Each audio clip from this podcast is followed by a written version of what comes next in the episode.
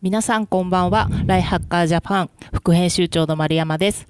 本日はご視聴いただき誠にありがとうございます。なお開始時間が少し遅れました。ご迷惑をおかけしますがよろしくお願いいたします。第23回となります。今回のブックラボトークはゲストとして超ミニマル主義の著者四隅大輔さんにお越しいただきました。四隅さん本日はよろしくお願いします。よろしくお願いします。めちゃくちゃこの日を楽しみにしておりました。僕もです。はい。四隅さんは、えーと、もともとはあの音楽プロデューサーをしてヒットを飛ばしたっていうところは、はいかなり有名なお話かなと思うんですけどもそこからあの全てリセットしてニュージーランドに移住されて、はい、で今もう12年目ですか今年で。そうですね、あっという間ですね。はい、経ちました。で移住されてからの働き方をこうい。ろいろ発信されていらっしゃるんですけども、はい、今回その働き方と、まあ、会社員時代の働き方とかをこう混ぜて、はいね、コロナ禍でこういかに働き方で変え変えられるのかミニマルにできるのか、みたいなところを語っていただく本が出ましたので、はい。はい、こちらから今日いろいろお話を伺っていければと思って付箋がいっぱい貼ってある。ちょっと私のチェックポイントがいっぱい入っております。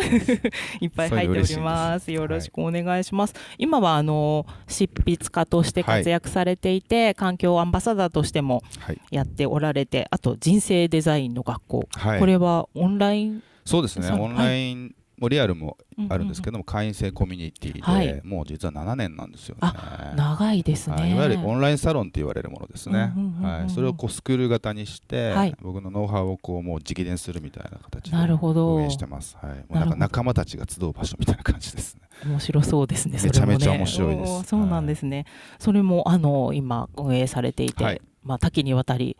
ニュージーランドから活躍されている四隅さんが、はい、今日は日本にそうですね。渋谷に来ていただきまして、お話を伺います。森から渋谷の真ん中までやってきましたってね、はい、そうですね。全然環境が違いますよね、はい、どうですか？久々の日本なんでしょうか？そうですね。久々でこのこういう形で帰ってくるのは3年ぶりなんですよ。あなるほど。で多岐にわたるっていうふうに紹介していただいたんですけど、本当3年前までは本当いろんな仕事をやっていて、はい、もう超マルチタスカーで、うん、まあ、もうマルチキャリアをしかも場所に縛られずみたいな感じでやってて、まあ、それはそれですごいこう、まあ、注目される機会も多くて取材を受けたりとかそういう本を出したりとかっていうのがあったんですけども、はい、ちょうど3年前にあもう全部やめようと思ってリセット。仕事全部やめて、はいあの自分の本の執筆まさにこの「超ミニマル主義」っていう本を書くために全部やめて、で残したのは本当に先ほどお話ししたオンラインサロンの運営だけ、なるほど。で環境活動も残したんです、まあ、これはもう仕事というかもうライフワークなので,、でその収入減る分それを補うためにあの食料自給率もともと自給自足の暮らしをしてたんですけども、はい、あの畑を3倍にしたりとか果樹30本追加で植えたりとか、うん、あの海にカヤックで出る技術をかなり難しいんですけど、身につけてそれで魚さらに釣れるようになったりとか。収入はあの食料自給率であのカバーされて、はい、なるほど。そうなんだ。今本当ね多岐にわたるじゃなくなってるんですよね。まあミニマルに本当に絞って、あのまあ人生の豊かに暮らすみたいなところにフォーカスをされているということですね。ね。はい。あなるほど。ちょっとそんなところもぜひ伺っていきたいなと思っているんですけど、はい、今回はいつもはあの一人ゲストの方を呼んでっていうことが多いんですけど、はいなんとスペシャルゲストがいらっしゃいます。はい、あの以前私一緒に対談でイベントさせていただいたんですけどもこのフィジーの漫画を一緒にライハッカーで作らせていただいた長崎優馬さんをスペシャルゲストとして呼んでおります。長崎さんこんばんはゆうまあこんばんは。よろしくお願いします。久しぶり。よろしくお願いします。めちゃくちゃ安住さん話長いかと思いきや、意外と切り上げてくれました。頑張ってる、頑張ってる、頑張ってる。ありがとうございます。よく、よく分かってるね。ありがとうございます。スイッチ入るとね、あの、我を忘れてしまうので。うんいやもう2人のフリートークを多分今日は楽しみにされてる方がたくさんいるのかなと思っているんですけども私の方でちょっとちょこちょこ突っ込みつつ進めさせてください。はい、はい、お二人のまあ共通点としましてはあの、はい四隅さんがニュージーランドに、はい、そして長崎さんがフィジーにというところで2人ともオセアナオセアニア地域に移住をされた。でそちらで働きつつ日本での活動もされているというところが共通点なのかなと思うんですけれども、うんね、もお二人のお話を聞きつつどうしたらこうミニマムに効率的にで人生を楽しむ働き方ができるのかっていうところをぜひアドバイスというか実現できるヒントを教えていただければなと思っております。はい、最後にあの質問タイム QA タイムも設けておりますのでお話伺う中で気になったこととか四隅さん長崎さんにお伺いしたいことがあればぜひあの Zoom のところから質問をお寄せください、はい、ぜひぜひ。よろしくお願いします。今日はちょっと僕がちょっとわがまま言ってちょっとゆうまくんと喋りたいみたいな感じで無理やりあの中継を結んでいただいたっていうあの感じで。ありがとうございます。僕も行けたらよかったんですけど、ちょっとあの行けず、あのオンラインでね、お手間おかけしますけど。いやいや、便利な時代よね。いや、本当そうですね。フィジーにいて、なんか日本の皆さんと関わる手段がこうやってコロナ禍でズームでできたってね、すごいラッキーなことだなと思ってますね。うん、本当に。まあ普段はこうニュージーランドとフィジーにお住まいのお二人なんですけど、はい、あのー、まずはですねこう働き方は生き方であるっていうテーマについて 話をさせていただきたいんですけれども、あの本の中でですね超ミニマル主義の8か条っていうところで、出ますかねスライドが。はい。はい、はい、こういった8箇条が出ておりましていろいろ書いてあって、はい、なるほどなるほどときたところであの私が気になるところもたくさんあったんですけれどもとにかく最後の8番目仕事は究極の遊びであり働き方は生き方であるっていうところにちょっとライハッカーとしては注目したいなと思いまして。そこそこ来たかっていう感じ。で嬉しかったです。あ本当ですか、はい、やっぱり働き方とかを考えていくことを発信しているメディアなのでそこまで遊びのように仕事ができたらめちゃくちゃ楽しいじゃないですか。そうですね、うん、で楽しくてお金も稼げたらなんて夢のようなことがあるのかなというところも踏まえてお二人に聞けたらなと思ってるんですけれどもあのまずそのフィジーが緩いっていう話は前に長崎さんとして緩くていいよくてでも仕事をするのも楽しいねっていう話をしたんですけれども、はい、その辺聞きたいな。ニュージーランドも意外と緩いって話をさっきちらっと聞いたんですが、そうですね。あの幸福度の高さとか、うんうん、あのまあ、働き方暮らしの緩さは多分フィジーには及ばないと思うんですけど、うん、あのいわゆる先進国、まあ、資本主義どっぷりの西側諸国で英語圏でいくとニュージーランドはダントツ緩いんですよ、うん、働き方も暮らし方も緩くてで幸福度も高いんですね、うん、であの僕が今回の本書くときにこう調べいろんな指標とか論文読んでこうデータを取ったんですけどあの、まあ、日本が実は労働生産性は先進国でずっと最下位みたいな情報って、ね、よく報道されてるか皆さんご存知で、はい、えー、ってそれを聞くたびに、えー、残念と思われたと思うんですけど僕も同じくでえあんなにみんな頑張って僕もそうだし働いてるのになんでなんだって。で同時にあのすごい休む国、はい。年年に必ず12ヶ月バケーション取るとか有給消化率100%ですとか絶対残業しないとか週末は一切仕事しないみたいな国。でこういう国調べたらどこも日本よりも生産性高かったんですよ。なんでなんでしょう？でかつ幸福度も高かったんですよね。うん、このなんか相関関係が面白くて、うん、つまりそのしっかり休む国ほど生産性は高いし1時間あたりの生産性労働生産性は高いしかつ人生における幸福度も高いっていうのが、これなんかまあ実はそれが動機だったんですよ。この本を本気で書くっていう。そうですよね、はい、でやっぱり休めてないから効率悪いんですよね、はい、きっとね。そうなんですよ。結局そこ全部実は説明がつくんですよね、うん、で僕なりにその説明をつけたっていうのがこの本であり、はい、じゃあそそれをどう解消したらいいのかっていうこう本当に具体的なノウハウを書いたのはこの本なんですけどこの8箇条さっき見ていただいた超ミニマル主義8箇条の中で8だけ実は浮いてるんですよ、うん、7までは割とノウハウとかハウツー的なことを書いてあってもともとは超ミニマル主義7箇条プラス1っていうふうにしてたんですね。でも出あの編集者の方がちょっと分かりづらいんで8箇条にしましょうって言われて8箇条に8箇条にしたらプラス1にした理由は8つ目だけ割とこう考え方というか割とこうイデオロギー的なところがあってそうですよね。つまり1から7をやれば8になるっていうところもあったんですね。だからそこにあのライフハッカーさんが注目していただいたってのはすごい嬉しいんですよね。もうそこが気になってしまいました。そう先ほど本番前にちらっとお話ししたんですけど、はい、まあ、ライフハッカーさんっていうのはまあ人生をハッキングして、うん、こうまあ効率化を図ったりとか、はい、より手間を省いたりとか、うん、楽に生きる方法っていうのもものすごい膨大なこう記事をこれまでなな開けられてるじゃないですか、はい、でそれって実はゴールじゃなくて実は幸せに生きるための一つの提案だっていう話を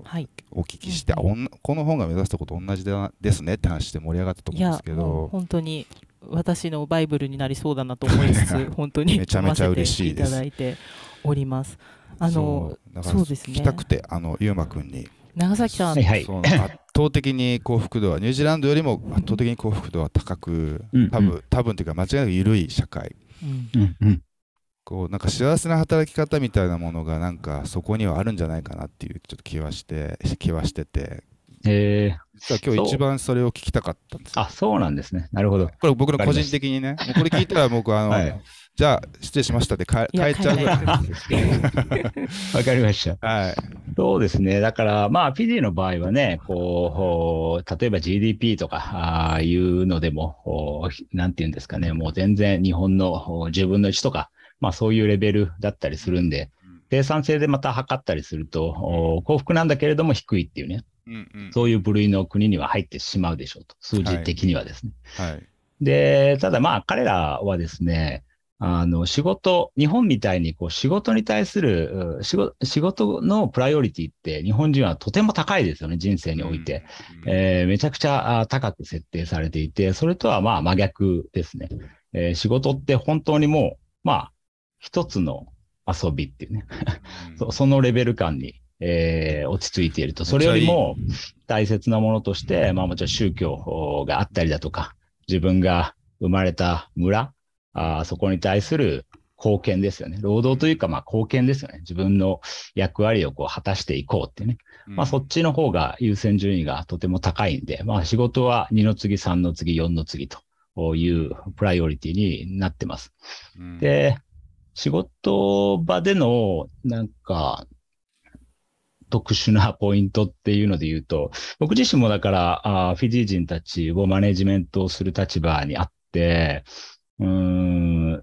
なんかこう、ボーナスとかね。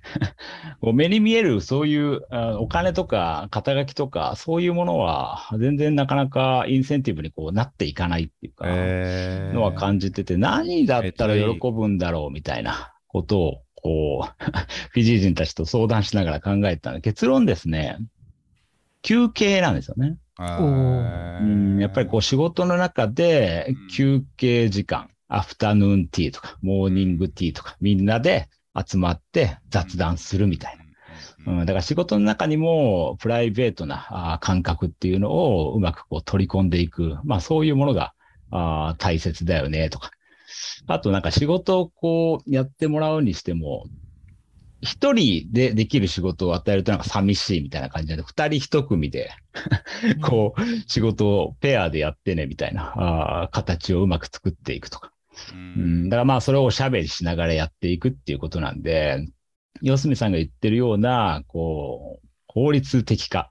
集中的かっていうと、また違ったあ種類のものがそこにはあるんだろうな、なんていうふうには思ってます。うん。なんか、それで社会回ってんだもんね、フィジーは。そうですね。やっぱりさっき、四隅さんが言ってた、あの、食料自給率をこう上げていくんだっていう話があったと思いますけど、まあ南の島はやっぱり食べ物とか、あがマンゴーとかもね、道に落ちてたりするわけで、うん、で別に服があボロボロの服だったとしても、常夏なんでいいよねとか、うん、で生まれた村が土地が奪われることがないんで、土地の売買が一応禁止されてるんで、えー、なので生まれた村の土地が奪われることもないと、衣食住っていうものがまあ、ある意味、えー、そこら中にあるっていうね、うん、そこのセーフティーネットが厚いんで、うん、まあ、そこが安心につながってるのかなとは思ってます。なんかそのちょっと続けてもいいですか？なんかその僕は今回の本では実は裏テーマとしてはポスト資本主義的な働き方の提案なんですね。で実は僕この2.5倍ぐらいの原稿料を今回書き上げていてこの3年で、で続編っていうのがあるんですけどそっちは思いっきりポスト資本主義的な働き方のシフトみたいなあの方法論を書いてるんですね。はい、でポスト資本主義って言い方しますけど多分フィジーはそもそも資本主義にさえも染まってなかったっていう今のお話を聞いて思ったんですよ。うん、でなんか僕ら今まで資本主義が正義だし絶対だというふうに思わされてきたけれどもこの資本主義にどっぷりであればあるほど実は幸福度っていうのはまあある程度まで上がるんですけど最低限の食べるための収入とか衣食住がないとやっぱ人の幸福度上がらないんですけどもこっから収入がいくら上がろうと物がね獲得する所有するものが増えようが地位名声を得ようが幸福と変わらないっていうのがもうあらゆる研究結果が出てるじゃないですか。だから資本主義っていうのはもちろんあの底上げをするっていう意味ではすごく機能すると思うんですね。もともと本当に食べるものもないどうしどうどうやって生きていっていいかわからないみたいな人たちの底上げをするっていう意味ではいいと思うんですけど、実はその幸福度を高めるっていうことで言うと実は機能してないっていうのがなんか改めて今のフィジーの話を聞いて思ったのと、ニュージーランドはやっぱりそこまで及ばないんですけどあのめちゃめちゃ緩いんですよ。あの必ず10時にはティータイム取るしとか同じなんです、ね、多分イギリス系の文化がお互い入ってると思うので、うんはい、その名残だと思うんですけど、うん、やっぱ休むとか休息すごい大事にするし家族との時間とか、人としてのコミュニケーションっていうのはもう雑談大好きなんですよニュージーランド人って。そうなんですね。大好きでもずっと喋ってるみたいな、だからなんかすごい共通してる。ニュージーランドの場合はあの先進国の中で一番遅れてるっていう意味では、その資本主義に完全に染まりきらなかったとも言えるんです。けどとはいえやっぱ西側諸国だからザ資本主義な部分っていっぱいあって、はい、でも逆にこれだとやっぱ人としての心とか、うん、本当の人としての幸せっていうのを失っちゃうよねって気づいた人が実は多くてポスト資本主義を目指している国でもあるんですけど、うん、まあフィジーはもともともう資本主義興味なかったっていう意味ですでに未来を言ってたっていう。そうですよね、またフィジーはまた違う宇宙宇宙のようなというかそうですよ、ね、私の中ではそういう。渋谷から見たら宇宙ですよね。そう。なんで私は働いているんだろうかと思ってしまうような感じなんですけど、まあ、学べるところはやっぱりどっちの国からもあるなと思っていて、うんね、なんかそのやっぱりこのコロナ禍で働き方を変えようって思った人ってすごく増えたと思うんですけど、それにこのあの四角さんがおっしゃっているミニマムにする、はい、そぎ落とすみたいな。で効率化をを、まあ、効率を良くして仕事の内容をもう充実させる、はい、で余暇を楽しむ。みたいなところがぴったりはまってくるなと思っておりまして、はい、で何ですかね数々のこう手放すメソッドを本の中でも紹介されてますし、はい、フィジー人もいろいろ手放してきてこうなってるってことがあると思うんですけどその中で何か手放すメソッドのコツというか何からまず私たちは手放していけばまあ、この資本主義のっていう話もありましたけど、はい、今追われてる仕事とか、うん、なんかうまくいかないけど忙しくて休めないっていう環境からちょっと一歩先に進みたいって思った時に、はい、何を手放していくと良さそうでしょうかっていうのをお二人に聞きたいなと思っておりました。そうですね、あのー、ある意味その手放すべきことがいっぱいあって、日本には。っていうのはやっぱ資本主義どっぷりになればなるほどいろんなもの抱えちゃうんですよ。まず物はい、僕3年ぶりに日本帰ってきてまず驚いたのっていうか僕もね日本に長年住んでたわけですよ12年前までは。でも3年空くとやっぱこう向こうの環境とかあの向こうのこう常識がインストールされちゃうから、はい、何が驚くかっていうと、まあ、物の多さにも驚愕ですね。でちょうど僕あの僕あ本の中でもね部屋の方あの財布を軽量化するところから始まって部屋の軽量化つまり部屋の整理整頓までノウハウをあの公開してますけどちょうどあの知り合いからちょっと相談されて部屋の整理整頓手伝ったんですけど、はい、あの例えばその家ではですね石鹸が、えー、最終的に20個出てきたんですけど5箇所ぐらいが出てくるんですよ。でこれよく日本では本当よくよく起こりうることなんですけど、はい、やっぱこう物がやっぱり多すぎるっていうのが、あらゆる弊害を引き起こしていてつまり物って資本主義の象徴なんですよ。でさっきあのフィジー別にあの暖かいから服なくてもね凍え死なないし、その辺にあのフルーツ落ちてるからみたいな。つまりこうなぜ真剣に働かないかと別に仕事なくなったって死ぬことはないっていう、これね絶対的なね安心感と幸福感なんですよこれって。いや本当そうですよね、はい、で僕があの仕事よりも自給自足を優先する理由これまあニュージーランド移住する時に自分で決めてたのは、うん、あのまあ、衣食住があれば人は死ぬことがないから、別に仕事がなくても大丈夫、はい、でも39まで日本にいて、15年レコード会社で働いた時は仕事がないと人は生きていけないってすごい刷り込まれてて、でも僕はたまたまその自然の中に入っていくことがすごく好きだったので、はい、自然の中に身一つで入っていって例えばあのカヤックで海に出るとか山道を2週間歩き続けるみたいなことをやってると、まあ、そういう人としての本能みたいなものを取り戻せるので、まあ、よくよく考えたら昔の先祖たちって別に仕事せずみんな自給自足してたしそうなんですよね。で、うん、テント1枚あれば人は死なないなみたいなこととかも体験できるしだからなんかそのやっぱこう商品依存というか、うん、やっぱ商品に依存せざるを得ないっていう暮らしがやっぱ不安を煽ってその不安を解消するために人は働いて。でそこまではいいんですけど日本の場合は冒頭申し上げたように物が多すぎあと便利すぎる。便利って一見いいんですけど、便利すぎるっていうのはどうかと思うんですね。で世界65カ国僕は旅をしてきて、はい、ただ観光地行くのではなくてやっぱこういう性格なので現地でどういう暮らしをしているのかどういう働き方をしているのかどういうふうに考えているのか幸福度はどうなのかみたいなこうどうしてもそういった視点でこう執筆家目線でこう訪れて見た結果、はい、あの日本は本当に世界で一番物が多い。言い切れば。やっぱりそうなんです、ね、そして世界で一番便利。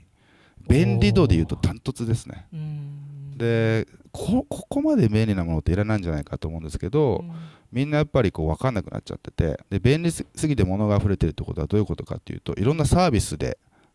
あの生活物だけじゃなくてサービスも受け取ってるわけじゃないですか。便利はい、便利さっていうのは、うん、それを生み出すために大量の広告が投下されてるわけですよ。なるほどなるほど。でやっぱりもうもう必要以上のものをみんな持ってるすでに持ってるのにそれそういう人に何ものを買わせようと思ったらやっぱりマーケティングとか PR みたいなものがどうしても必要になってきてそこに膨大なお金が投げられていて、じゃあそのお金は何を生み出してるかというと情報を生み出してるんですよ。で僕の個人的な感覚だと日本に溢れてる情報の9割はね広告ベース。そうかもしれない、ね、つまり誰かが何かを売るため、何僕らに何かを買わせるためにそういう発信をしている、うん、そのねやっぱ便利すぎ物が多すぎる便利すぎる情報が多すぎる、うん、これがあの久々に帰ってきて思うところなんですけどこれはまさに僕が今回まあニュージーランドの湖畔の森にこもりながら書き続けた超ミニマル主義で一番解決したいことだったんですね、はい、何から軽量化したらいいかというとまず物なんですよ、うん、簡単なんで物質だから手に取って触れて目に見えるから、こういったものから経路化する最小化するっていうのは実は一番簡単で多分断捨離本とか片付け本っていっぱい出てるじゃないですか、はい、でもこの本で物質的なものに触れてるのは2割ぐらいなんですよ、残り8割は非物質って僕は呼ぶんですけど、はい、これが実はすごく大ごとで難しい、例えばスケジュールタスク、はい、人付き合い、うん、そして先ほど言った情報ですね、はい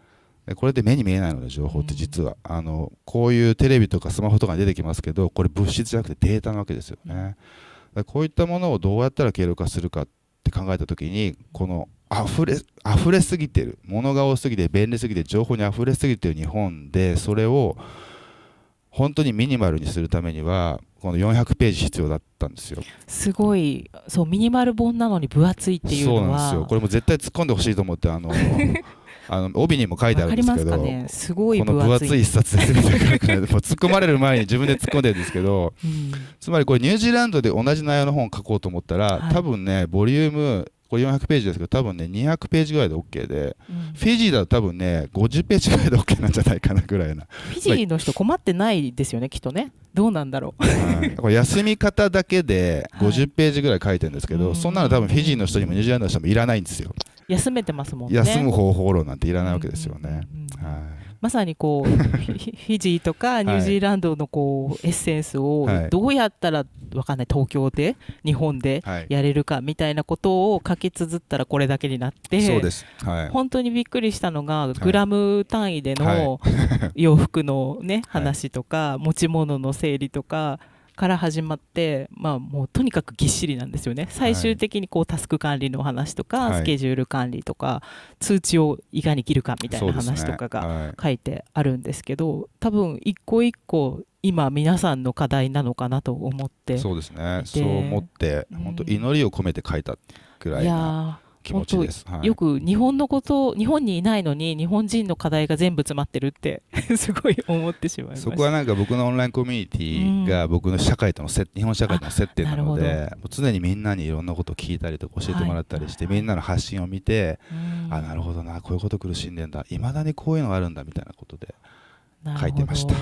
なんかこれがそのニュージーランドの後半から生まれたっていうのがすごい感慨深いなと思いながら私は読んでいたんですけれども。そうです、ね、あとは僕がもうとはいえ39まで、東京でレコード会社、ああいうエンタメ協会っていう忙しいですよ、ね、ものすごい業務量が多いところでがっつりやってたっていう経験、はい、そこでやっぱ苦しんだ経験本当に倒れたこともあるし、であもう死んじゃうんじゃないかなと思った時もあるぐらいまでの経験があるからこそかけたっていうのは大きいですね。なるほど、はい、なんかその身軽にするっていうところで言うと、はい。長崎さんも今、はいはい、あのフィジーから日本に帰ってきていて、はいはい、何か感じたこととかこれ身軽にしたいなみたいなありますか、いや、なんか本当にこう、身軽にする術みたいなのは、ああ四隅さんの本に、ここまで書くかみたいなレベルで書かれてあったんで、まあ僕の場合はですね、どちらかというと、こう、手放さないものをこう、少数決めて、あとは全部手放しますみたいな、まあそっちの発想かなと思ってます。まあ具体的にはこう、あの、これやらないと後悔しそうなことリストみたいな、あなんかそういうものが自分の中にはあって、で、まあそれをもうトントントントン早めに消化していこうみたいな。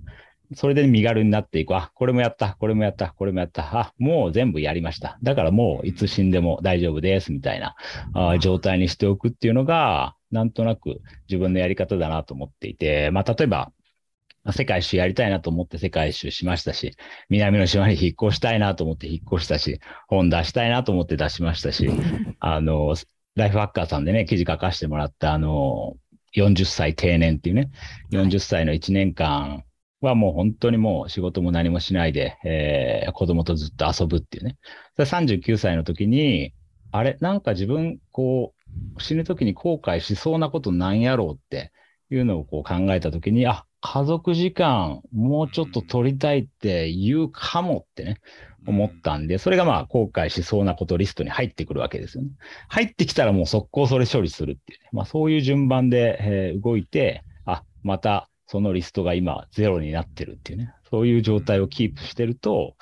うん、なんか、あ身軽で挑戦的なことがまたできるのかなという感覚ではいますかね。なんか僕自身はなんかこう幸せ、幸せな国にいるから、すごく幸せにこだわってる人なのかなと思われがちなんですけど、幸せになるというよりも、まあ後悔しないっていうことの方が優先度が高くてですね。まあ、そっちに軸足を置いて、えー、日々身軽にしているという感じですかね。はい。なるほど。めっちゃいいっすね。ね、かっこいい。めっちゃいい。あれですよね、多分フィジーの人に、うん、その要は、まあ、後悔するものって例えば例えば別の聞き方するとこれこれやんないと死んじゃうこと何？って聞いたら多分日本だといやもう仕事なくなったら死んじゃいますぐらいな、思う人いっぱいいると思うんですけど多分フィジーの人は、えー、とまず家族？みたいな。睡眠、えー、休み？休憩？食べ物、まあ、食べ物いっぱいあるみたいな、でまあやっぱりご近所さんみたいなもう当たり前の答えが多分返ってくるんでしょうね。日本だと多分これなくなっちゃったら死んじゃうものっていう時にやっぱり仕事って割と上位に入ってくるんじゃないかなっていう気はし,、ましたね。今の話を聞いてね。なんか家族よりね上に行っちゃう人とかもいる,、いるんじゃないかなと思うのがちょっと怖いなと思います、ね、怖いと思います。あのなんか39でってなんかすごい嬉しかった。僕も39の時にレコード会社辞めたんですよ、はい、だから同じタイミングだなって。僕の場合はあのまだ当時家族はいなかったので、うん、僕はあのもうちょっとダメダメな人間であの生きてて一番気持ちいい瞬間は何かって僕は常に小学校の時から考える癖があったんですけどその当時の僕はめちゃめちゃ綺麗な湖でフライフィッシングででかいニジマスを釣ってる瞬間が一番気持ちいい。レコード会社でどれだけヒットを出してみんなからすごいちやほやされても全く全くそこまで気持ちよくない。っていうのがあってもうそれを365日やるためにニュージーランドにしたっていうのがすごく明確なあったんですねビジョンが。そうだから表現違うんですけどなんか同じタイミングで同じようなことを踏み出していたりとかこう大切にすべきことっていうのがこういわゆる一般とは全然、まあ、日本社会では多分僕ら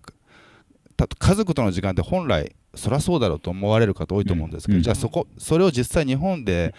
ビジネスパーソンで30後半でもバリバリ最前線じゃないですか、そこでそういう決断をできる人ってどれぐらいいるかってやっぱほとんどいないと思うんですよね。やっぱり仕事を優先してしまったり、はい、もう本当ね転勤とかいろいろあると思うんですけどそういうのもありますよね。ね自分のことから家族が動くとか、はい、家族発信のことじゃないことに時間を取られてることが多いですよねやっぱりね。うそうですよね。だから日本だと、こう、30代、40代って、本当にこう、働き盛りであり、まあ、お子さんいらっしゃる方は、育児盛りっていうね。まあ、ここがめちゃくちゃ重なってしまうっていうね。そうか、そうよね。で、まあ、なんていうんですかね、僕自身は、あやっぱり、あのね、グリコの CM があったんですよね。妻夫木くんが出てた CM で、あの、子供は1日400回笑う、大人は15回っていうね。で、やっぱり子供が子供でいる間に、もうたくさん、1日400回笑ってるわけですから、その笑顔を大量に見ときたいなっていうね。だから、なかなかこう仕事で子供の寝る顔しか見れないって、えー、いうこととは違って、もう子供が笑ってくれてる間に、あの、中学生ぐらいになったら笑わなくなるかもしれないんで、まあ、その時間に仕事をちょっと距離取って、えー、子供と一緒にいる方が、まあ、人生の思い出、思い出をね、こう稼いでいくっていうところで言うと、今一番稼ぎ時なんですよね。思い出作りが。本当そうだよね。お金はいつでも稼げるもんね、ある意味ね。そうですね。子供の笑顔を稼ぐ時ってね、期間限定だもんね。そう思います。はい。めっちゃいいな。そうですよね。四角さんもあのお子さんが生まれて、はい、そうですね、で環境が変わったっていうこととか、はい、働き方見直したってことが書かれていたんですけど、ね、まさに今のお話聞いてって感じです、いやそうですね。僕はあの、うん、だいぶ遅れて50にして、うん、あの初めて子供ができたっていう。はい、でやっぱそれまでもやっぱ先ほどお話ししたように、まあこう家族というよりは自分のその自分が本当か一番感動する瞬間は何かみたいなねでまあ湖でフライフィッシングをしてニジマストみたいな話しましたけど常にそういう発想で来てでそのこの本で紹介してる時短術っていうのはこう日本で会社員で忙しかった時で僕めちゃめちゃ休んでたんですよ、うん、で日本って実は150日間休みあるんですよ、はい、世界で一番実はあの休日国民の祝日が多かったりとか、うん、有給とか全部足すと150日ぐらい休めるんですけど僕はそれを新入社員から行使してたらまああのボコボコにされちゃうんですけど お前は仕事をなめてるって言われてされるんですけどでもこの自分が本当に大好きなこと、うん、自分が本当にこう心から感動できることに、できる限り時間を使いたい。そこに時間もお金も労力も手間も全投下してもうやりたくないけどでもどうしてもやらなきゃいけないことって人生あるじゃないですか。これをできれば最小化したいっていうのがこの超ミニマラ主義のこう発想なんですけど、それが面白かったのがその今1歳半なんですけど、はい、うちの子供はあのそここの子が生まれてから、うん、まさに子育てがすごい楽しくて、うん、今まで僕本あの遊びに関しては僕は絶対的な自信があって、はい、あの登山とかあの釣りの本とかも出しちゃうぐらい遊びを本気でやって遊びに人生かけてたぐらいなんですけどまあそのあの仕事は究極の遊びであるっていうのは仕事も僕の中では遊びの一つのカテゴリーで、うんはい、一つ今までやった仕事ってのは全部僕の中ではあの、まあ、愛しながら仕事を愛しながらやってたしどうしても愛さなくてもどうすれば好きになれるだろうか愛せるだろうかっていうことも工夫してやってたんですね、まあ、そのノウハウもこの本に書いてるんですけど、はい、そうしないとやっぱ自分のパフォーマンスが出ないっていうのがあって、うん。多分皆さん昔あの、ね、教科書の何回読んでも暗記できないけど大好きな漫画1回読んだらセリフ覚えるとかあったじゃないですか。そうです、ね、あれもパフォーマンス上がってるわけですよ、うん、脳の、大好きだから楽しいから。はい、だからその状態でいかに過ごしていくかってことを考えて生きてきたんですね、そしたら子供が生まれたらちょっと待って今まで楽しかったことまあもう,、もう感動的な仕事のプロジェクトとか、忘れられないこの北アルプス全山縦走した時のあの体験とかもう全部吹っ飛ばすぐらい楽しくて、でどうすればこのことずっと過ごせるだろうかって考えて、さらにその効率化とか集中力メソッドみたいなものを磨き上げて、子供が生まれて僕の時短術は完成したんですよ。だこれはねなんか本当に人間ってそうだな。例えば効率化しろとかもっと集中しろとか時短した方がいいよって言われても、まあ、目的がなければいまいちできないじゃないですか、僕は常に目的があったからそれができた、はいうん、でも結果としてそれだけじゃなくてじゃあ四角さん休んでただけですか？いかに効率化してこう、ね、時短をしてただけですか？みたいなことではなくてやっぱ仕事で幸い成果がが出たんですね。やっぱそれはなんか相関関係あるなと思って今回はその超時短術っていうことに対して特にフォーカスしてるんですけども結果としてはこれは仕事の成果もついてくるよってことなんですよね。そうですよね、はい、やっぱり短い時間で結果が出せれば本当はね30分しか仕事しなくたって成果が出てればいい。そうなんですよ。なんとなくこう会社員とかやっていると、はい、みんながいるとかみんなって誰だみたいなところもあるんですけど時間労働的な発想あるじゃないですか、ね、ありますよね、長くいる人が偉い、うんうんうん、残業してる人が偉い、はい、僕の時もさ休日出勤してたらお前偉いなって言われるみたいな、僕はいや全然偉いと思わないけどって思いながら当時いたんですけどやっぱそういう発想ってなかなか認められなかったですね当時は。かまあ今リモートワークとか在宅ワークとかができるようになっているので、そうですね、まあ、時間管理だけじゃない働き方みたいなのがよりこう身近になったいよいよ来ましたねこの時代が、本当に。コロナの良かった点でもあるのかなと個人的には思ってるんですけど。そうですね、うんなんかまあそれとやっぱり子育てがかぶったってところで、ここまでの究極のメソッドみたいなものを提供してくださったのかなと思うんですけど、まあ、その時間の使い方が変わって、そうすると新しく時間が生まれるじゃないですか、はい、その時間をなお二人は何をして過ごしてるんですかっていうところが気になったんですけどどうでしょう？先にちょっとゆうまくん、はいはい。そうですね。僕自身は、まあ、さっきちらっと言いましたけど思い出作りに、えー、全ベッドしてますと。でなんか今日本に帰ってきてて、えー、フィジーに比べてですね公園の質がいいんですよね。ニュージーランド公園綺麗だと思うんですけど、まあ、フィジーの場合だと遊具がとても壊れやすい状態、もしくは壊れてるっていうね、周りにこう、ビール瓶の粉々になったやつとかあるから、結構ね、公園っていうのがあんまりね、うまく活用できてなかったんですけど、日本だとちゃんとその辺してるんで、あの、公園によく行きますと。で、公園に行くと自分の子供を連れて行くんだけれども、周りのね、あの、他のいろんなお子さんもいらっしゃって、で、本当もう大人、あ僕一人とその子供たちとみんなでこう遊んでるっていうね。だから自分の子供がなんか成長していったとしても、あ、そっかと他の子供育てたらええんやっていうのがね、ライフワークとして見つかったっていうのは、すごい大きいですね。子供とね、昨日ちょうどあの、自分の子供を連れて、あの、わらしべ長者をね、こうやってたんですよね。あの、街に出て、その子供の 熊の置物みたいなのをこう、いろんな店に行って、こう、変えてもらうみたいなことをやってたんですけど、大人だけでやるとですね、なかなか難しいですよね。怪しいなって。でも、子供連れて行くと、子供の教育のためにやってるんです、みたいな話だと、大人がこう、いろいろ動いてくれるっていうね。だから子供と一緒にいることによって、なんか大人と、大人だけで一緒にいる遊び方とは全然違う遊びが、こう適用できるっていうのは、なんか新しい発見だったな、みたいな。ふうに思ってますね。だからまあ子供が、あのね、小さい時に教育上にもプラスになるかなと思いつつですね、こう彼らの好奇心をこうかき立てるようなアクティビティっていうのをたくさん、あそこに時間を使っているという感じですかね。うん、なるほど。日本でそれができるんだっていう面白さがありますね。うん、でもあれだね、あのフィジーでほら、学校の仕事してるでしょ？はいはい。うまくってさ、で、はいはい、今なんかね、子供がもし巣立った後もねこうやって子,、育てできるみたいな、うん、教育とかずっと興味あったってこと？そうですね。まあ、教育、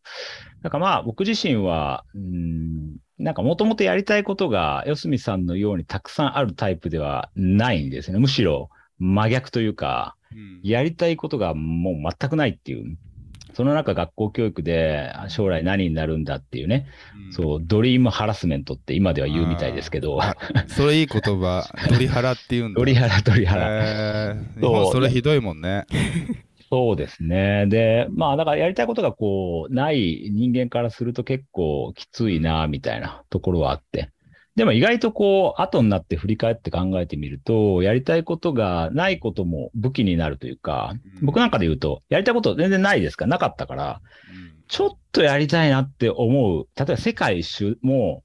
みんな思ってる、とてもやりたいっていうのじゃなくて、僕ちょっとだけやりたかっただけなんですよ。でも、やりたいことがない人からすると、ちょっとやりたいってその小さな目がとても大切なんで、うん、じゃあそれを活かして、ちゃんと水をやって育てようっていう気持ちになるっていうね。うん、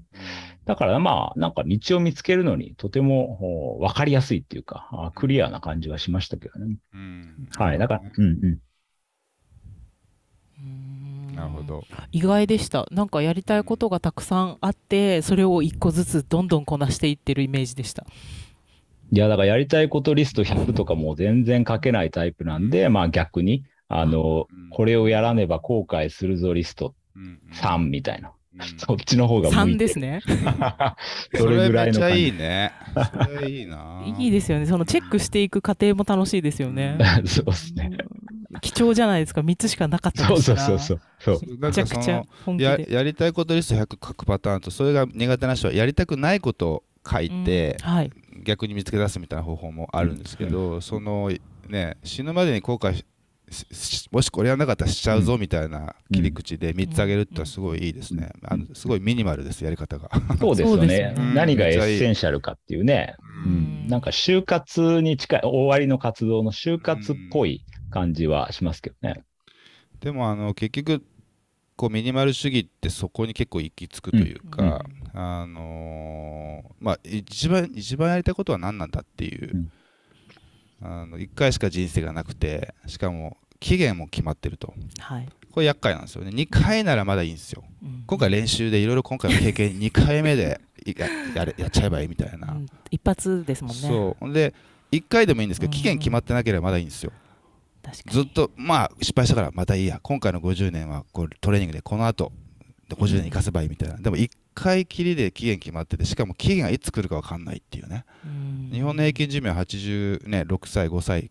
ぐらいですけど、はい、全員がその年まで生きるわけじゃないですよね、ね、もっと長く生きる人もいればもっと短く命をね、終えてしまう人もいるわけで誰も分かんないんですよ自分の寿命で。だからこそ今優馬君の発想ってすごい良くて。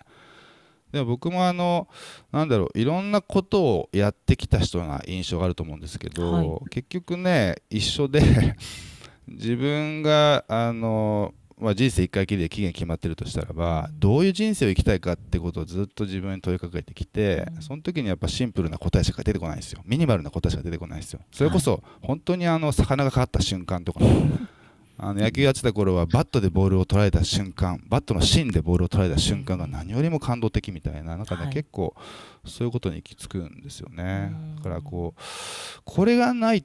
これがこれさえあれば大丈夫。もしくはこれがないと死んじゃうみたいな、うん、そういうなんか超ミニマルな問いかけを自分にし続けるっていうのも僕はすごくおすすめなんですけど、はい、なんかその僕の考えにすごい通ずるものを感じましたね、ゆうまくん。で、ゆうまくんの方がもっと分かりやすい、これやって後悔する、後悔ってみんなしたくないじゃないですか。そうですね。で死ぬまでにって言われたら、いや死ぬ死ぬ間際に、死ぬ間際って言われたら、死ぬ間際にこの後悔するんだったら、変な言葉だけど、死んだ方がましたくないのに思っちゃうじゃないですか。だからすごいいいなと思いました。なんかその今おっしゃったけど、はい、本当に期限が分かんないから、はい、なんかよく言うじゃないですか。明日死ぬとしたら何食べたいかとか、うんうん、そういうことです、ね、誰と会いたいかとか、はい、まず仕事はしないよねってみんな言うと思うんですけどで、ね,、ももし仕事が楽しければ、うん、仕事したまんま次の日を迎えてもいいかもしれないじゃないですか。そうですよね。仕事が究極の遊びで、仕事を心から愛せていれば、まあそう思うかもしれないですよね。そうですよね。はい、僕だったら多分この本書いてる時ってもちろん今子供がいるんで、最優先しますけど多分、まあ、あのこの本を書き続けながら倒れてもいいぐらいに 思ったかもしれないですね。まあでもやっぱり目の前の湖でにじまってる時の方が僕にとっては感動が多いので、まあ、そっち選ぶ選んだと思うんですけど。なるほどなるほど、はい。うん、なんかだからそこを本当研ぎ澄ませて、はい。はい、自分のやりたいことって今これやってるべきなんだっけみたいなのを、なかなか忙しいと問いかけれなくなってしまうからその問いかける時間を作るためにも、超集中してそうですね。なんか削って、はい、で必要なことに時間をかけるっていうサイクルに変えていかなければならないですよね。そうですね、だからそのまあ、超ミニマル主義っていうタイトルを最初、四隅大輔が出すって発表した時に多分その森の中で10年 ,10 年以上暮らしてなんだろう、よ捨て人みたいなね、生き方をしてるみたいなね。で、まあ、多分そういうこう思想本なんじゃないかみたいな。思想千人本みたいな。そうそうそうそう、なんかついに悟ったんじゃないかみたいなことを あの仲間内言われたんですけど、はい、そしたら働き方と仕事術みたいな、うん、意外なリアクションだったんですよ。でもなんか僕はそのまさに今日ずっと話してることにも通じるんですけど、うん、結局みんな仕事が忙しすぎて働きすぎが理由でいろんな問題を引き起こしてるっていう、はい、例えばねあの街で困ってる人がいて本当は助けたいけど次のアポがあるとか、もう忙しい、はい、でその困ってる人を見て見て見ぬふる人たちはみんな悪人かそんなことないですみんないい人たちなんですよ。そうなんですよね。そうなんですよ。ただ次があるんですよ、ね、次があるんですよ、あさっきねフィジーの人は休休憩がすごく大事なんて言ったけどそのやっぱ働きすぎ忙しいから睡眠時間削る、日本って世界で一番睡眠時間短い国なんですね、で有給取らない。有給消化率世界で一番先進国で一番低かったりするわけですよ、で食事も適当。そうするとどんどん健康を害したりとかメンタルヘルスの問題が起きたりとか、はいで忙しいからやっぱゴミの分別めんどくさいよねとか環境意識みたいなの持ってる暇ない忙しいから仕事でみたいな感じで気候危機への意識も先進国で一番低いみたいなこととか、で何よりも問題は働きすぎで忙しいから自分をもう失っちゃってるっていう。自分のこと見てないですよね。そうなんですよ。だだゆうまくんがね、その思い出作りに使えますと、はい、あの超集中、まあ要は時間時短して生み出した時間を何に使うかって、まあ思い出作りに使いますと、僕は子育てに使いますみたいな、そういったこう明快にそれを答えられるほど、うん、で答えられる人もいると思うんですけど、じゃあそれは本当にあなたが心の奥底から、はい、あなたというこの世に一人しか存在しないオンリーワンの存在の心の奥底から自分はこうしたいっていうふうにこれを望む、これさえあれば私は僕は大丈夫って言い切れることですかっていうと多分頭の中に入ったノイズ、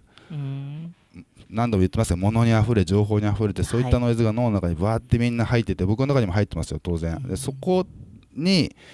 支配されてないですかっていう。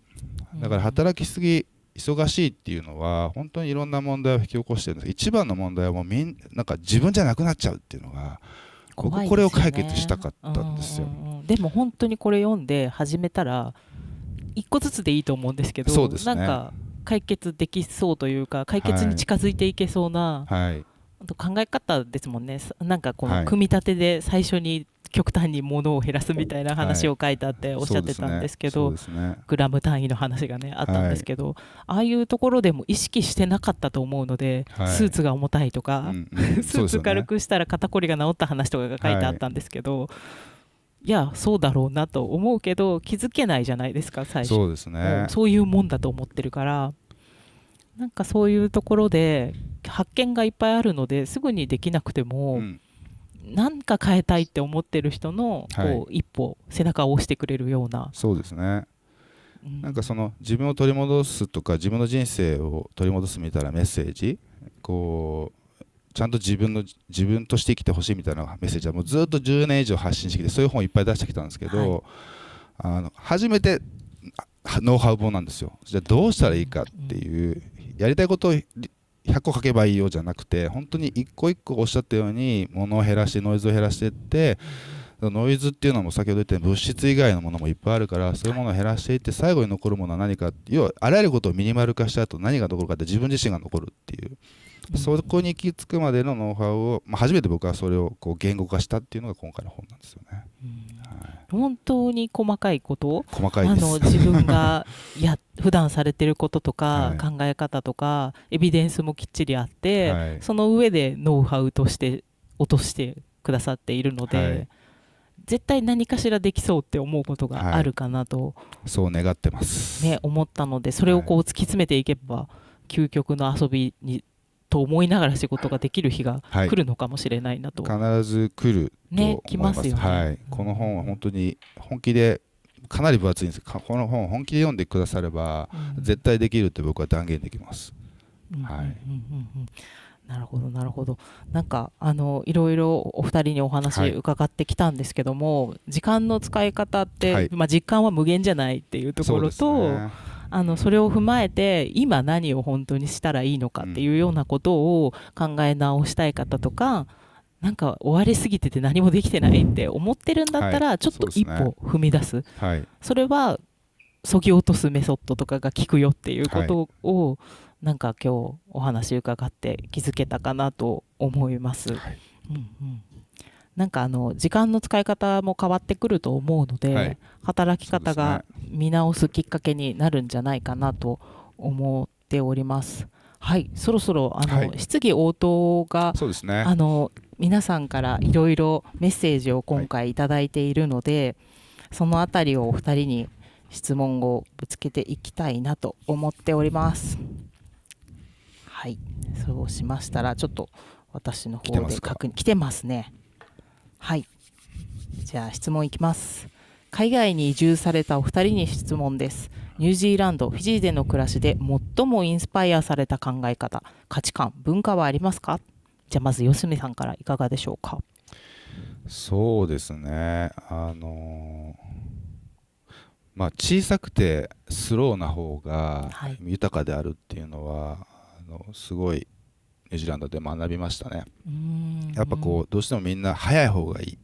はい、早ければ早い方がいいし、うん、大きければ大きい方がいいっていうふうにどうしても思っちゃうじゃないですか。これは特にもう何度もキーワードとしてまあ、資本主義どっぷりに使った国っていうのは、まあ、常に早くて大きなものを目指すし自分も獲得したくなるしそれを成果としても出したがるっていうのがあるんですけど、うんニュージーランドの人ってさっき言ったようにちょっと先進国の中ではだいぶ遅れを取ってるんですけど、うん、あの小さくてスローな方がスモールです。スローな方が本当は人間にとっては心地いいってことよく分かってるんですよね。そこが多分一番かな。いくつかあるんですけどそれが一番かなというふうに思います、はい、なるほど、はい、どうですか長崎さんは、はいはいそうですね。なんか、日本で習った、こう、貧乏暇なしっていう言葉があるんですけど、はい、それが嘘だということに気がついたというところですかね。だから、まあ、貧乏ってね、金銭貧乏を思い浮かべますけど、時間貧乏だったり、つながり貧乏だったり、まあ、いろんな種類の貧乏がきっとあって、で、フィジーの人たちは金銭貧乏ではあるけれども、時間はめちゃくちゃあるんですよね。うんで、忙しそうにしてる僕なんかを見て、えー、なんでそんな忙しい 日の出から日の入りまでめちゃくちゃ時間あるやんけってね。で、そういう感覚を持って、あの、幸せに、えー、なっている人たちっていうのが周りにいるっていうのは、やっぱり、あ、なんか証拠があるやん。それこそエビデンスがここにあるやんっていうね。なかなか日本国内にずっといて、えー、みんなお金に、えー、奔走している姿を見ると、それが本当にお金稼がなくても幸せになれるって、そんな道があるのかって疑問を持たざるを得ないっていうね、ところはあるかもしれませんけど、僕はラッキーなことに周りにそういう人たちがたくさんいますと。だからなんか日本にこう戻ってきて、いろんな人と会話する中で、みんな時間泥棒にめちゃくちゃ囚われてるなっていうのは、感じるんですよね。で、なんかね、日本の5人の時間泥棒みたいなイベントを前にやったことがあって、あの、時間泥棒の代表として、なんだったかな、まあ、完璧主義、うん。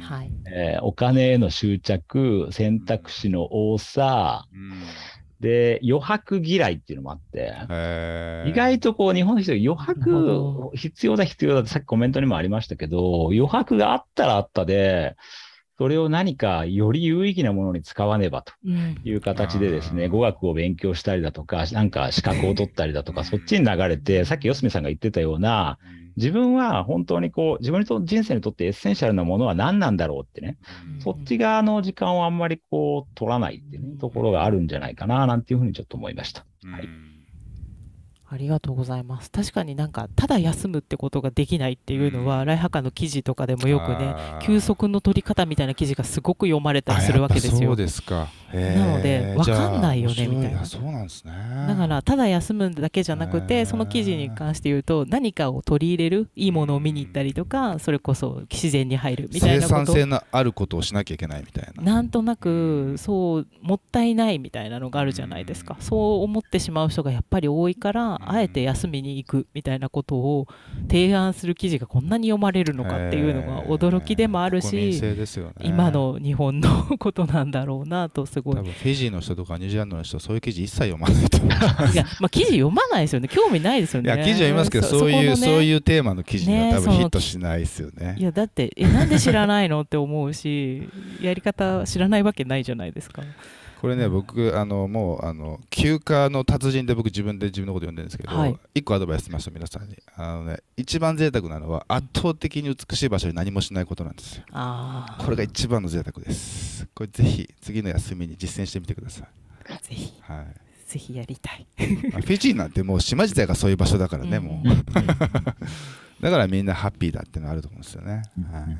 はい、じゃあ続いての質問。はいいきます。はい。やりたいことがあっても、経済面についていかず、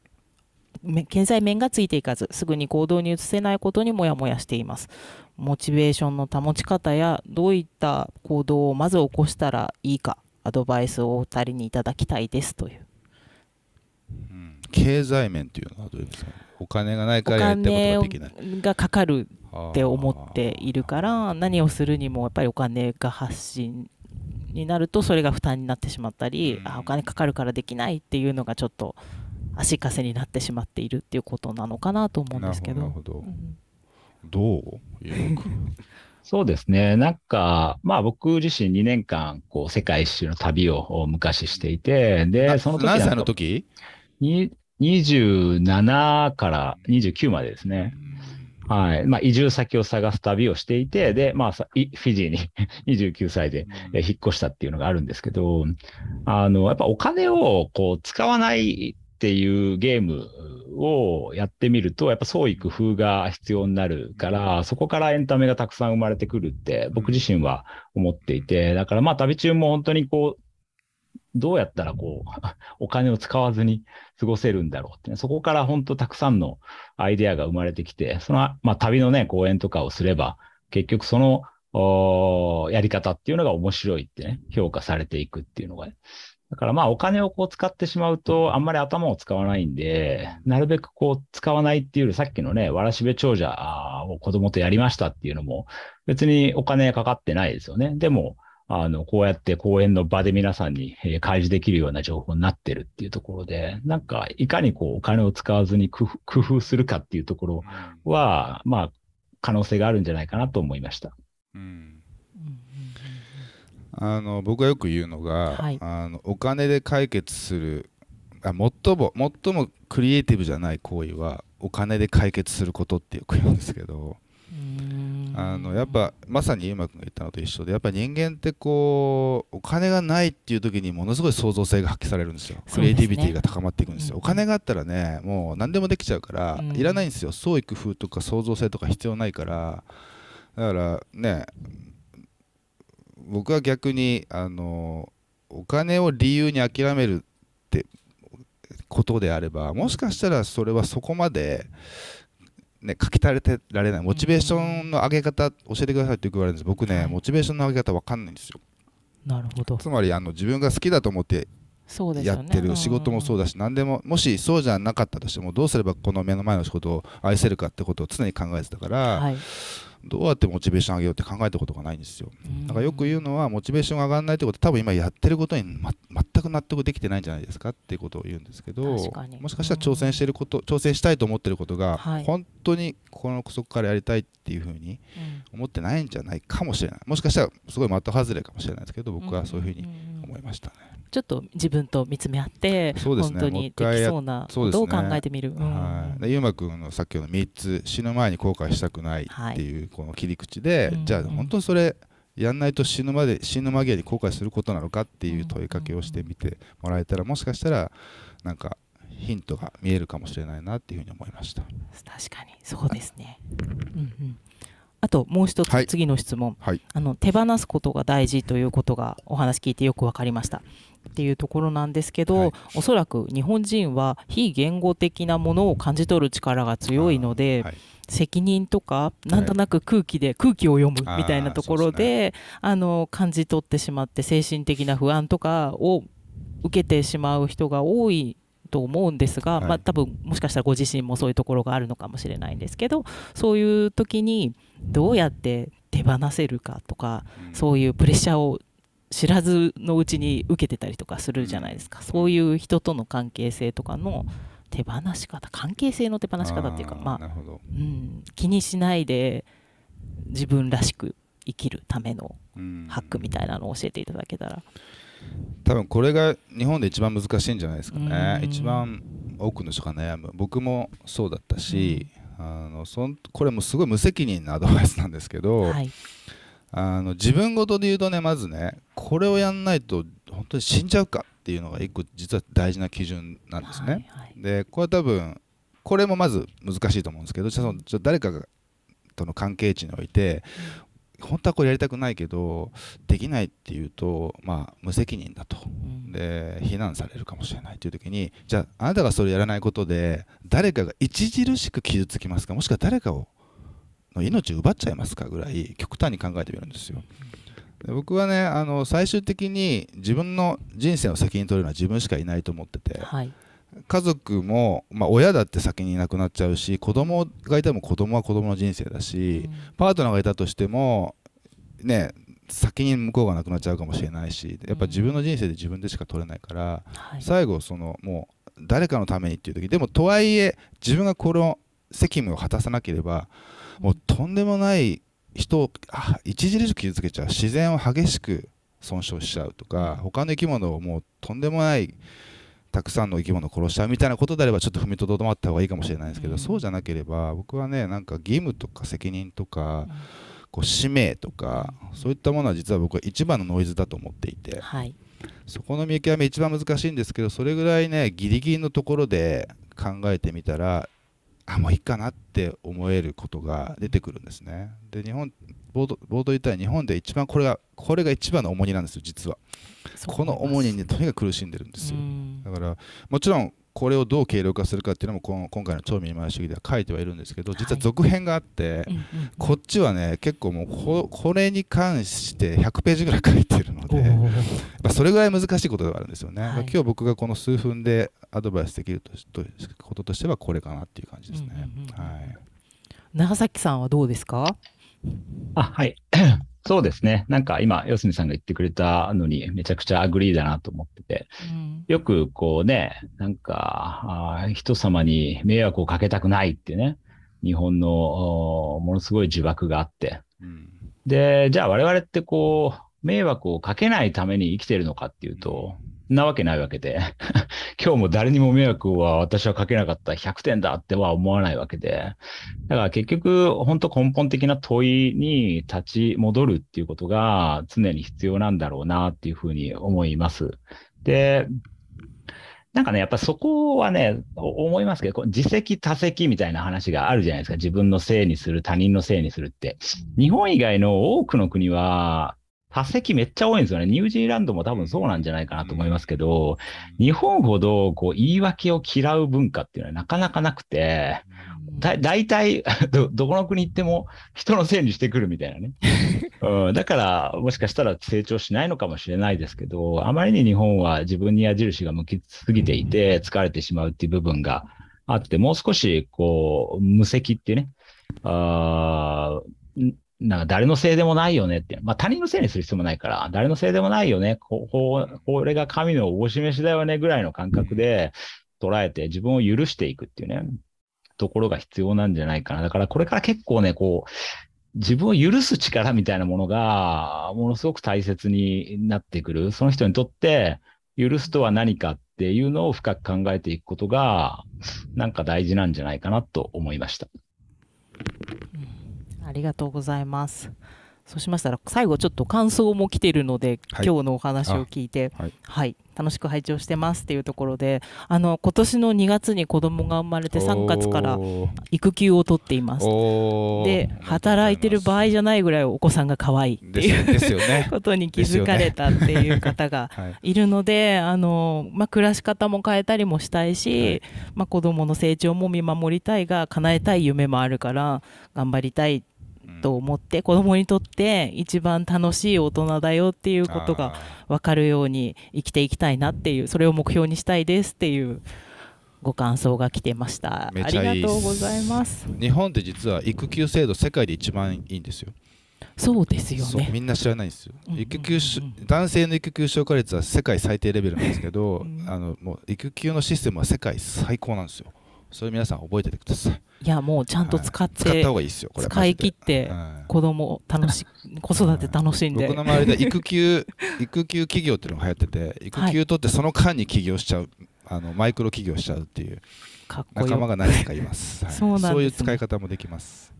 一番ねあの子育てしつつも時間が取れたりもしますからね。うんうんうんうん。ありがとうございました。たくさんの質問ありがとうございます。えっと今回伺ったこと以外、お二人に伺ったこと以外にもこの本に本当になんですかね PC のデスクトップの片付け方とか、はい、本当にスケジュール管理の仕方とか、はい、実際の仕事にもう明日からでも役に立つようなことがぎっしり詰まった超ミニマル本なので、はい、あのぜひお手に取って読んでみていただけたらなと思っております。あの最後に今回お二人に聞いたお話のテーマであった超ミニマル主義っていう敵生き方、働き方とは何ぞやっていうところをお二人にちょっとボードに書いていただきたいなと思うんですけれどもお願いします。長崎さんには事前にご用意いただいたかな？だい、うん、いや いやまあ聞いて書こうかなと思ったんでなるほどなるほど。はいお願いします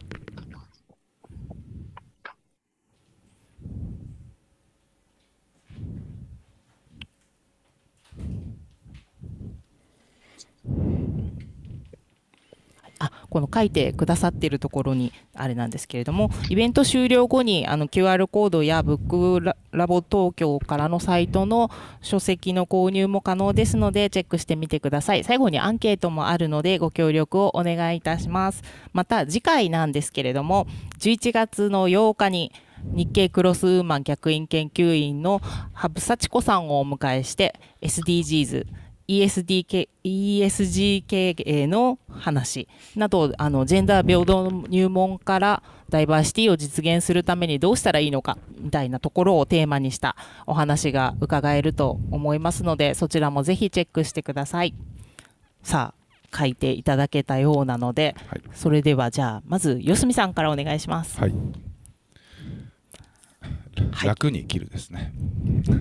あの楽っていうのはサボるってことじゃないですね、はい、あのとにかくこう今君がさっき言った自分を許す力が大事だっていうもう自分に厳しすぎるんですよ。日本にいるとやっぱり他人様に迷惑かけちゃいけないっていうことね言われるしとにかくどうすれば楽に生きれるんだろうかって僕は10歳の時に当時こういろいろ体も弱くて心も弱くていじめられっ子だったりとかして生きるのってこんなにしんどいんだって思った時にどうすれば楽に生きれるんだろうって思ったのがこの超ミニマル主義のスタートだったんですルーツなんですよ、はい、だから楽に生きる。これかなっていうふうに思いますね。本当その楽しちゃいけないとかじゃないですよね、はい、楽大事っていうところ。大事なんですよ。楽って楽しいっていうね、うん、ふうにも書けるじゃないですか、うん。はい、であのーとにかくこう72のメソッドって細かくさっきね何度もグラム単位とかね1秒単位みたいな細かいことを書いてるんです。これはなぜかというと僕がねノイズにすごい弱かったからなんですよ。僕がそのすごい打たれ弱くてもうほんとメンタル弱くてそうだった、ね、どうしたらいいんだろうっていうとこにくれてこういう方法論を取らざるを得なかった、だからこう僕はもともとそういう今みたいな言い方ができたわけじゃなくてもうもう本当に苦しんで苦しんでいろんなことを試した結果こうなれたっていうことなのであの本当にこうまあなんか願いとか祈りみたいな多分僕と同じかそれ以上に同じようにこう楽に生きられない人っているんじゃないかなでこう楽に生きれなくする大きな理由っていうのが日本の場合はまあ仕事とか働き方なんですよね。でこれが大きな割合を占めるので今回なんとかこの本で解決したかったっていうそんなまあ本当願い祈りをが込められてます。はい、ありがとうございます。ぜひ楽に生きる方法を見つけ出してほしいと思います。長崎さんいかがでしょうか？はい、ありがとうございます。見えるかしら？見えます。はい。はい、上限設定というね、ちょっとこういう言葉を書いてみました。うん、なんか、さっき日本人のね、国民性の話とかも出ましたけど、改善文化なんですよね。もうとにかく道を極めていくっていう、まあ武道でも華道でも茶道でも何でもいいですけど、道をこうね、どんどんどんどん良くしていくっていう、これ上限ないんですよね。うん、だからこう、まあお金に関しても、まあ100万円持ってたら次200万欲しくなるし、300万欲しくなるしって、こう上限がなかなかセットできないあところがあって、まあそれが日本の強みだったりもするんだと思います。ただ、まあ個人に置き換えたときに、それがあ向いてない、えー、人もたくさんいるんだろうから、まあ、なんとかうまくですね、あ、この辺でいいやっていうね、えー、線引きすることが、覚えることができたら、まあ、それがもしかしたら許しの一つの答えかもしれないんですけど、うまく上限を設定する。このミニマムにね、していくっていう話と、上限をセットする話って僕は近い話だというふうに思ってるので、日本人が苦手なこれぐらいで良くないっていうラインをうまく弾ける個人になると、